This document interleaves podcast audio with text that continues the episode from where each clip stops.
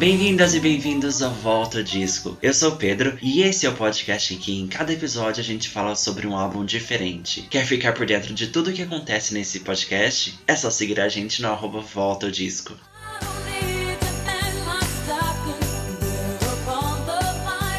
E Jingle Jingle Bell, Jingle Jingle Bell, cadê o Papai Noel? Chegou, gatinhas, porque eu vim trazendo para vocês a retrospectiva 2021. Porque a gente volta o disco aqui, então não tem nem como a gente não voltar esse ano e ver quais foram os melhores momentos do ano na música. Quais foram, gente? Bom, eu amo esse momento de Natal. Eu amo esse momento de. Sei lá, eu não, eu não gosto nem da festa, assim. Gosto pelo rolê, pela, pela magia e tal. Pelo momento que a gente descongela Mariah Carey e a gente volta para tocar All I Want for Christmas Is You. É esse momento, galera. Eu acho que Natal, assim, Acontece que nem sempre é, é bom o momento, mas eu, eu acho o espírito de Natal é bem legal. E é a oportunidade de revermos o que foi o ano, gente. E que ano foi esse 2021? Muitos acontecimentos, não tanto na música quanto no mundo, ok? Agora, jornalista, não é? Falando sobre os acontecimentos no mundo. Mas tanta coisa acontecendo e finalmente a gente tá voltando, a gente voltou a ter shows, festas, festivais, cara, que delícia, que delícia. Esse ano eu fui em uns três shows até agora. Shows aleatórios. Tinha e eu fui. Eu fui no show do Alexandre Pires com, jo com o seu Jorge. Fui no show de um cantor daqui, um, um cantor português. E agora fui no show da Luísa Sonza. O Doris Sonza foi, tipo, esse sim, eu, eu realmente queria ir. Mas eu tô pegando shows, assim, só pra ir, só pra para ter esse momento de música ao vivo de novo, sabe? Eu não sei se com vocês é assim, mas comigo, tipo, eu sou fascinado em música ao vivo, em ver a pessoa cantando e fazendo as notas e a banda, dançarinos. E é uma energia, eu acho que depois de, desse tempo de pandemia, esse momento pandêmico que a gente viveu, eu acho que eu precisava, acho que todos nós precisávamos desse momento de ah, descarrego, sabe? De soltar tudo e curtir uma boa música, curtir uma boa festa, dançar, curtir com as pessoas. Incrível, 2022 promete aí com, com muitos mais shows e muita mais coisa, ok? E é isso aí, galera. Eu tô muito feliz de, de fechar o o ano, fechar 2021 desse jeito e fechar aqui com vocês. Sabe que uma coisa que eu tava pensando em comentar talvez aqui nesse episódio? Ah, pra quem não tô, sou só eu aqui, ok? Olá, amem ou me odeiem, eu tô aqui, né? Me amem, por favor, gente. E, assim, falando sobre essa minha experiência uma coisa que eu amo, eu não sei se vocês amam também, é música de Natal. Eu sempre faço a minha playlist de música de Natal e coloco para tocar, sempre com coisas diferentes. E já que temos aí esse mundo natalino, quero deixar recomendações, ok? Vou deixar aí a música da Britney de Natal. Vamos escutar Britney no Natal porque ela tem uma música que chama My Only Wish, que é ótima, e o disco da Kylie Minogue ela tem um álbum de Natal que é para dançar, gente. Então é o momento de colocar lá na, na festa de Natal, na ceia de Natal e dançar com os parentes ok? Minhas recomendações de Natal. E é isso aí, galera. Bora comentar. Hoje a gente tá com um episódio bem especial, porque apesar de estar aqui sozinho, nunca, nunca estou só. Hoje nesse episódio, quem me acompanha são alguns de vocês. Eu pedi lá no Instagram, no arroba volta disso, que vocês me mandassem um áudio comentando qual é o momento mais icônico, que mais marcou para vocês 2021. E vocês fizeram isso, vocês me mandaram, ok? E vamos escutar aqui hoje. Primeiro, então, para começar com tudo, a gente vai comentar sobre os momentos mais marcantes de 2021 na música, ok? Eu fiz a minha listinha aqui, vamos ver se a gente concorda, ok? Vamos lá. Bom, o momento número 5, ok? No meu top 5 desse ano, foi o lançamento do Red Taylor's Version. O que eu tava esperando desse lançamento? Nada, viu, gente? Eu achei, poxa, ah, mais um, o Fearless foi legal, agora vem mais Red. Ok. Meu, eu não tava esperando ter é, All Too Well na versão de 10 minutos. Eu não tava esperando que esse álbum fizesse tanto sentido quanto ele fez em 2021.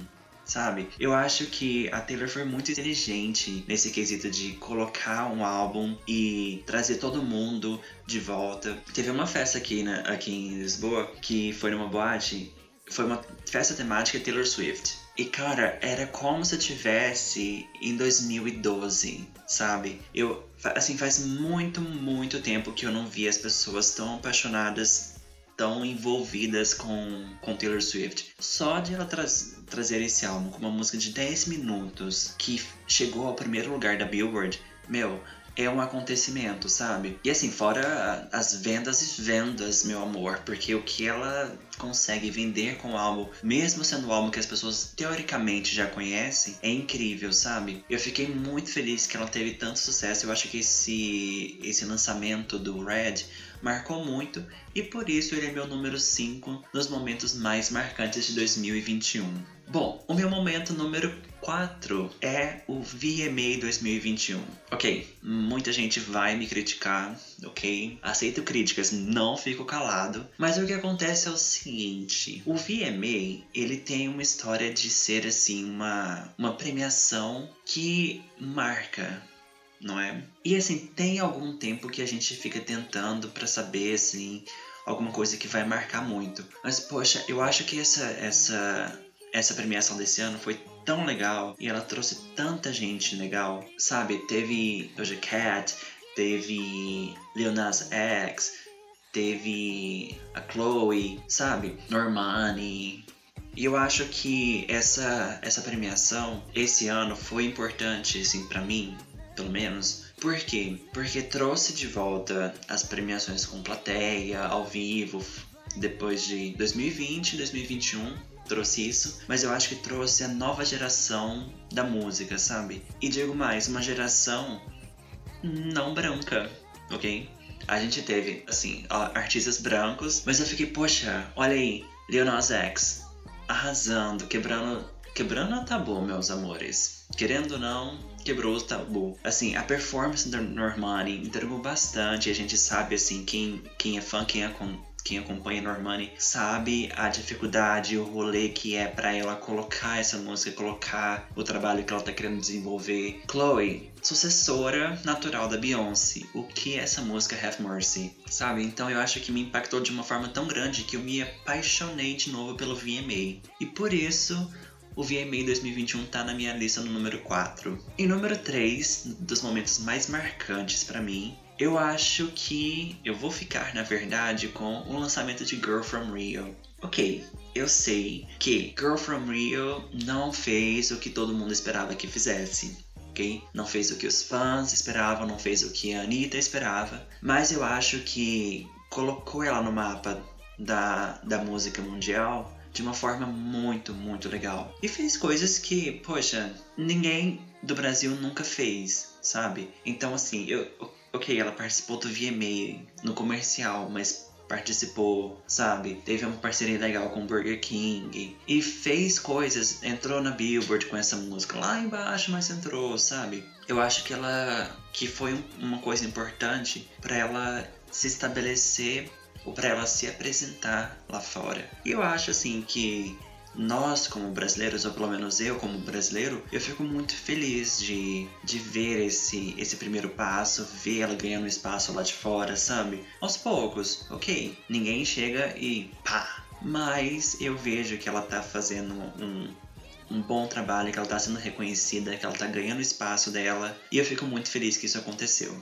E esse foi meu número 3. Bom, agora para o número 2, eu acho assim que sempre no mundo da música a gente fica esperando por aquela revelação que vai mudar o rumo das coisas. E essa revelação foi Olivia Rodrigo. Poxa, ninguém esperava o que essa menina faria na música. Eu conhecia a Olivia por causa de High School Musical The Series, ok? E, ok, normalzinha. Quando eu escutei Driver's License e depois a gente foi para Deja Vu e depois a gente foi para Good For You e a gente foi pro álbum, a gente percebe que, não só ela, obviamente, mas que ela trouxe muito forte toda uma estética, toda uma sonoridade que remete muito aos anos 2000. Remete a aquele pop rock do, dos anos 2000. Avril uh, e muitos outros que não vou saber o nome agora. Mas eu vejo que ela remete a todo esse momento, sabe? E não podemos negar a força que ela tem no mundo da música tanto é, de, de influência que ela trouxe, mas também, gente, a menina produz hits, viu? As músicas perfeitas, os, os shows que ela anunciou a turnê agora, abriram os ingressos todos esgotados, assim. Então, é, eu sempre fico esperando quem que vai ser a próxima, a próxima líder do, do pop. Não imaginei que seria ela, mas pelo visto, Olivia Rodrigo veio para acabar com tudo ok? E o lançamento do Sour foi o meu número 2. Agora, o número 1, um, o momento número 1 um da, da música para mim esse ano foi um momento que não é tão relacionado à música, que foi a libertação da Britney. Poxa, depois de 13 anos sem ter direito algum, finalmente Britney está livre. E assim, quem escuta o podcast sabe que eu sou fã, admirador mesmo do trabalho da Britney. Curto ela desde Baby One More Time e tudo mais. Quem escutem lá o primeiro episódio sobre Britney, que vocês vão saber um pouquinho dessa minha história com ela. Mas é saber que uma pessoa não tem os seus direitos básicos é assim para mim isso é, é impactante, é, é chocante você saber isso e, e para qualquer pessoa, poderia ser ela quanto qualquer outra pessoa. Só que vi que é uma pessoa que eu admiro, uma pessoa que trabalha e que tava ali fazendo tudo o que ela podia para que outras pessoas ganhassem dinheiro, sabe? E vivendo de uma forma tão, é como ela mesma disse, degradante, humilhante, desmoralizante. Então, assim, eu fico muito feliz. Eu acho que temos que agradecer muito aos, aos fãs da Britney que começaram esse movimento, que trouxeram o movimento para frente, os documentários que foram incríveis, cada um da sua, da sua forma, mas que trouxeram um pouco mais de luz, um pouco de discussão nesse assunto. E quem imaginou que as coisas poderiam acontecer tão rápido depois que elas começaram a, a acontecer? Então, assim, o meu momento, meu primeiro momento da, da, minha lista vai ter que ser uh, a liberdade da Britney. Não tem como. Bom, mas eu pedi para vocês lá no Instagram que vocês me mandassem contando qual é o momento favorito de vocês da música desse ano e vocês me mandaram. A voz do povo foi ouvida, ok? E é isso, galera. Vamos ver quem é a primeira pessoa a chegar aqui. Ah, a primeira pessoa é o Bruno. O Bruno que participou do, do podcast, ele é meu amigo, ele tem um podcast, não tá ativo agora, e ele participou do episódio do, das Destiny's Child, foi um episódio incrível que eu amo, é um dos, dos episódios favoritos, assim, que eu tenho desse ano. Ele foi super legal, e ele mandou uma mensagem pra gente, vamos ver o que, que ele disse. Olha, pra mim, sem dúvidas, o melhor momento do ano foi o, o single da Normani, porque, né, pra quem sabe, não é fácil acompanhar ela, porque ela demora muito de lançar coisas, mas quando ela lança, eu sei que ela sempre entrega, ela gasta muito tempo, né, pra, enfim, pensar nos detalhes, nos detalhes do, do clipe, da música, da coreografia. E o Outside, pra mim, com, com aquele clipe, nossa, foi a melhor forma de enfim, de fechar 2021, por mais que tenha sido um, um apenas, mas eu acho que, enfim, ela, ela não faz clipes genéricos, né? Então ela faz um clipe ela entrega, ela, ela foca na, na qualidade, né? E não na quantidade. Então eu acho isso muito massa, porque por mais que tenha um espaço muito grande entre um e outro, o Outside foi uma puta música, o clipe maravilhoso, uma coreografia que nem sabe. Ah, saudade, Bruno tá convidado a aparecer aqui mais vezes. Poxa, e o Bruno falou da, da Normani e quem, quem é fã sabe como que é a situação, né? A luta que, que é para ela ter os seus lançamentos. A gente sabe, olha, quem é fã de, de pop sabe que a RCA, que é a gravadora que ela tá, não é fácil. Se a pessoa não é prioridade da gravadora, não vai acontecer. E a gente sabe que no momento a Normani não é prioridade da gravadora. Então ela tem que fazer um corre muito grande para entregar um trabalho que seja autêntico para ela como, como uma artista. E assim, poxa, espero que em 2022 venha aí o álbum solo da Normani finalmente. Mas é verdade, Bruno. Quem é fã da Normani sofre porque uma música esse ano, uma música ano passado, não foi? Uh, Motivation foi de 2000 e 18, 19, não foi? Loucura, loucura. Então, assim, a gente sofre, mas esperamos que a gata consiga consiga mais reconhecimento e consiga lançar o álbum dela, ok? Bom, vamos para mais um. Vamos ver aí quem tem uma mensagem pra gente. Fala pessoal do Volta Disco, que quem fala é o Marcelo do Icônico Cast. E para mim, o momento que foi o auge do ano foi o lançamento de dois álbuns. Primeiro, da Doja Cat, o Planet Hair, e o Monteiro do Lil Nas X. Grande beijo e até a próxima. Ah, tô querendo um feat, hein? Será que rola? Volta Disco Icônico Cast? E convidou, tá rolando, viu? Amigo! Pode, pode me chamar que eu vou e tá super convidado para vir aqui. Para quem não conhece, gente, o Icônico Cast é um podcast super legal de cultura pop, fala sobre. Ah, eles têm um site também, não é só podcast. Então, sigam eles no, no Instagram, é icônicocast também. Super recomendo. E é isso, dois lançamentos, é verdade. Poxa, Doja Cat veio assim, é, quebrando tudo, não é? Assim, eu acho que ela é a popstar do momento, não tem nem como. Vocês vão me julgar se talvez eu não conhecer ela tanto assim? Espero que não, viu, gente? Mas acho que o álbum da Doja Cat não foi um dos álbuns que eu mais escutei esse ano. Mas é isso, eu acho que ah, as duas pessoas que o trio, assim, que quebrou mais barreiras, que mudou mais, impactou mais a música esse ano, com certeza, Doja Cat, a Olivia Rodrigo e o Lil Nas X. Esses carregaram pop nas costas esse ano, viu? Os dois álbuns incríveis. O Monteiro eu escutei mais do que do que o da Doja, o Planet Her, mas mesmo assim não tira o, o brilho dela, só mostra a minha falta de, de noção mesmo, ok? Mas é isso, muito obrigado, amigo. Tá convidadíssimo. Temos mais alguém? Temos sim, a produção acabou de mandar aqui. A produção, né? Eu. Bora lá. Agora com o Sávio. Oi, Sávio. Oi, Pedro. Oi, pessoal que ouve o Disco.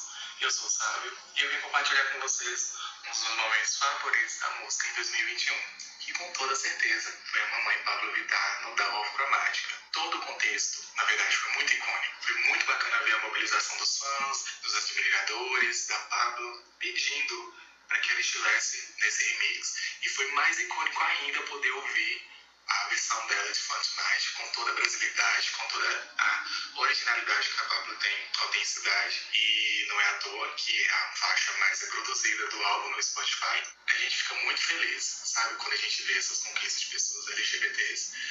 E, poxa, eu amo a Gaga, né? Então, assim, eu fiquei bastante feliz e, pra mim, foi um dos melhores momentos, com certeza, do ano. Então, pra gente, com certeza, pra Pablo, foi excepcional pra carreira dela. E é isso. Beijo. Ah, Sávio, é verdade, viu? Esse momento ficou para quem imaginaria? Qual viadinho de peruca não sonharia? Qual viadinho não sonharia em participar, ter um feat com, com a Gaga?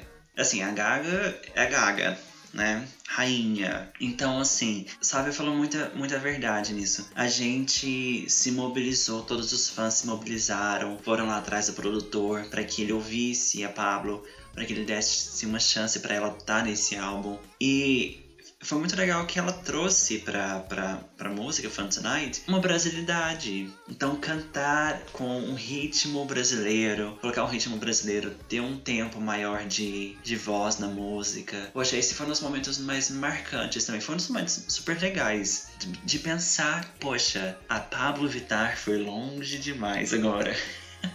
a bicha tá sempre indo bem longe. E assim, amamos, né? Trouxe uma outra vida pra música, uma brasilidade, hit do carnaval, quem sabe, talvez. É isso aí, Fun Tonight. Bom, já que fizemos essa recordação dos nossos momentos favoritos desse ano, agora chegou a hora do meu veredito, ok? Dos melhores álbuns do ano. Bom, não foi fácil, mas eu fiz um top 5.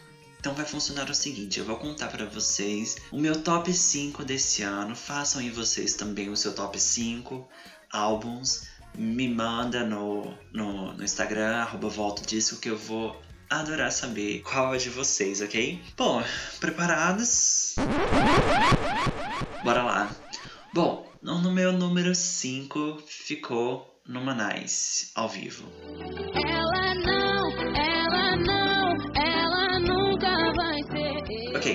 precisamos falar sobre Ludmilla. Eu sei que todo mundo tem um problema com Ludmilla e todas essas questões que envolvem blá blá blá, 17. Ok, eu entendo. Mas a gente não pode negar o quê? Que a Ludmilla é uma puta compositora, puta cantora, puta dançarina.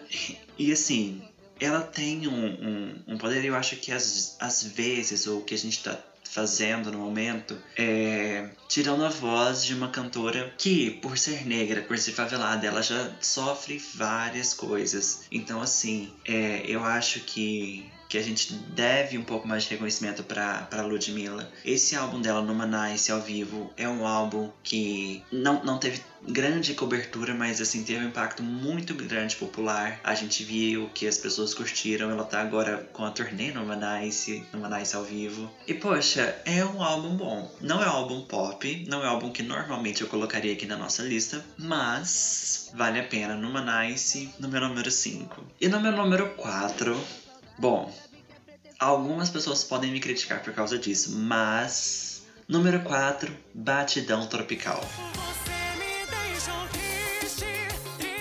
Algumas pessoas podem dizer que deveria, uma deveria ter uma posição mais alta, mas esse álbum vai ficar aqui no meu número 4. Bom, por quê? É um álbum incrível, entrou na minha lista de top 5, não tem uma música ruim. Assim, Pablo nunca faz um álbum que tem música ruim. Esse não tem uma música ruim perfeito do começo ao fim. Só que eu acho que depois que teve esse lançamento ficou meio esquecido, meio adormecido ali.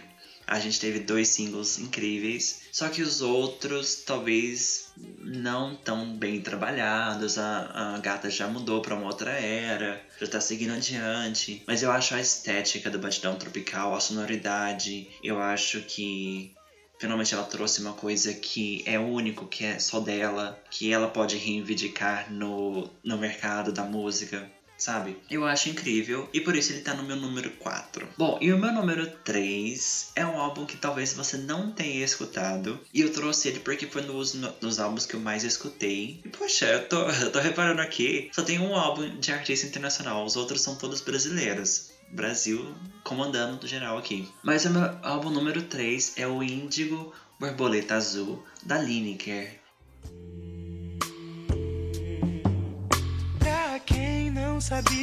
Eu sei que Lineker é, é uma artista um pouco mais é, indie, MPB, que nem todo mundo escuta. Mas ela fez esse álbum, que foi o primeiro álbum solo dela, e tá incrível. Eu escutei bastante, ela tem uma voz muito potente, ela tem uma voz muito poderosa. As letras no, no álbum dela são muito poderosas também, com mensagens e melodias e poesias. Um álbum que todo mundo deveria escutar, ok? Então fica a minha indicação, caso você não tenha escutado, porque esse é meu número 3.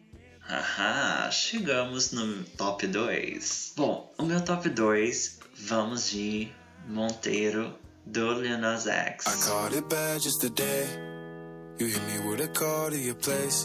Não tem nem como. Primeiro single, Call Me By Your Name, explodiu tudo. A gata fez o que ninguém imaginava que seria possível fazer. Depois com Industry Baby, tantas outras músicas, eu acho que é um álbum divertido, é, um, é visualmente trouxe é, discussões interessantes, toda essa liberdade que o Lil Nas X tá trazendo agora na imagem dele, fazendo o que ele quis fazer, sabe?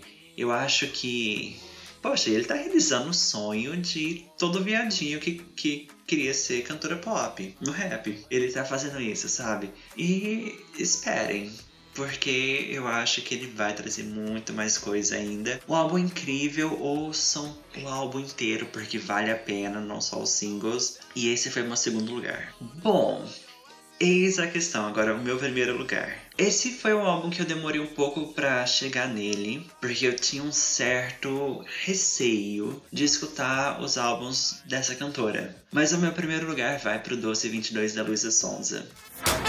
Não esconde o jogo, eu te.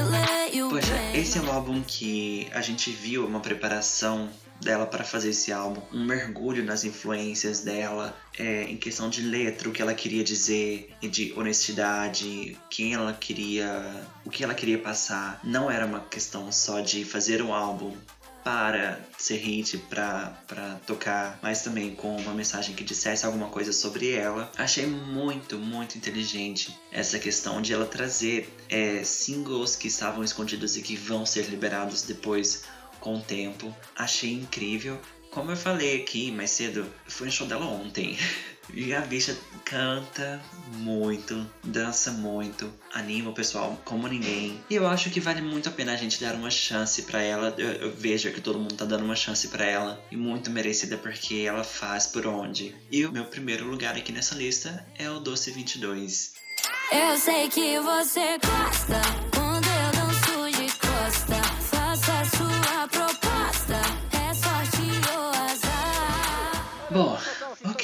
chegamos ao fim dessa, dessa viagem. Eu tô muito curioso, eu queria saber muito é, qual foi o álbum número 1 um desse ano para vocês. Me mandem lá no arroba Volta Disco. E é isso.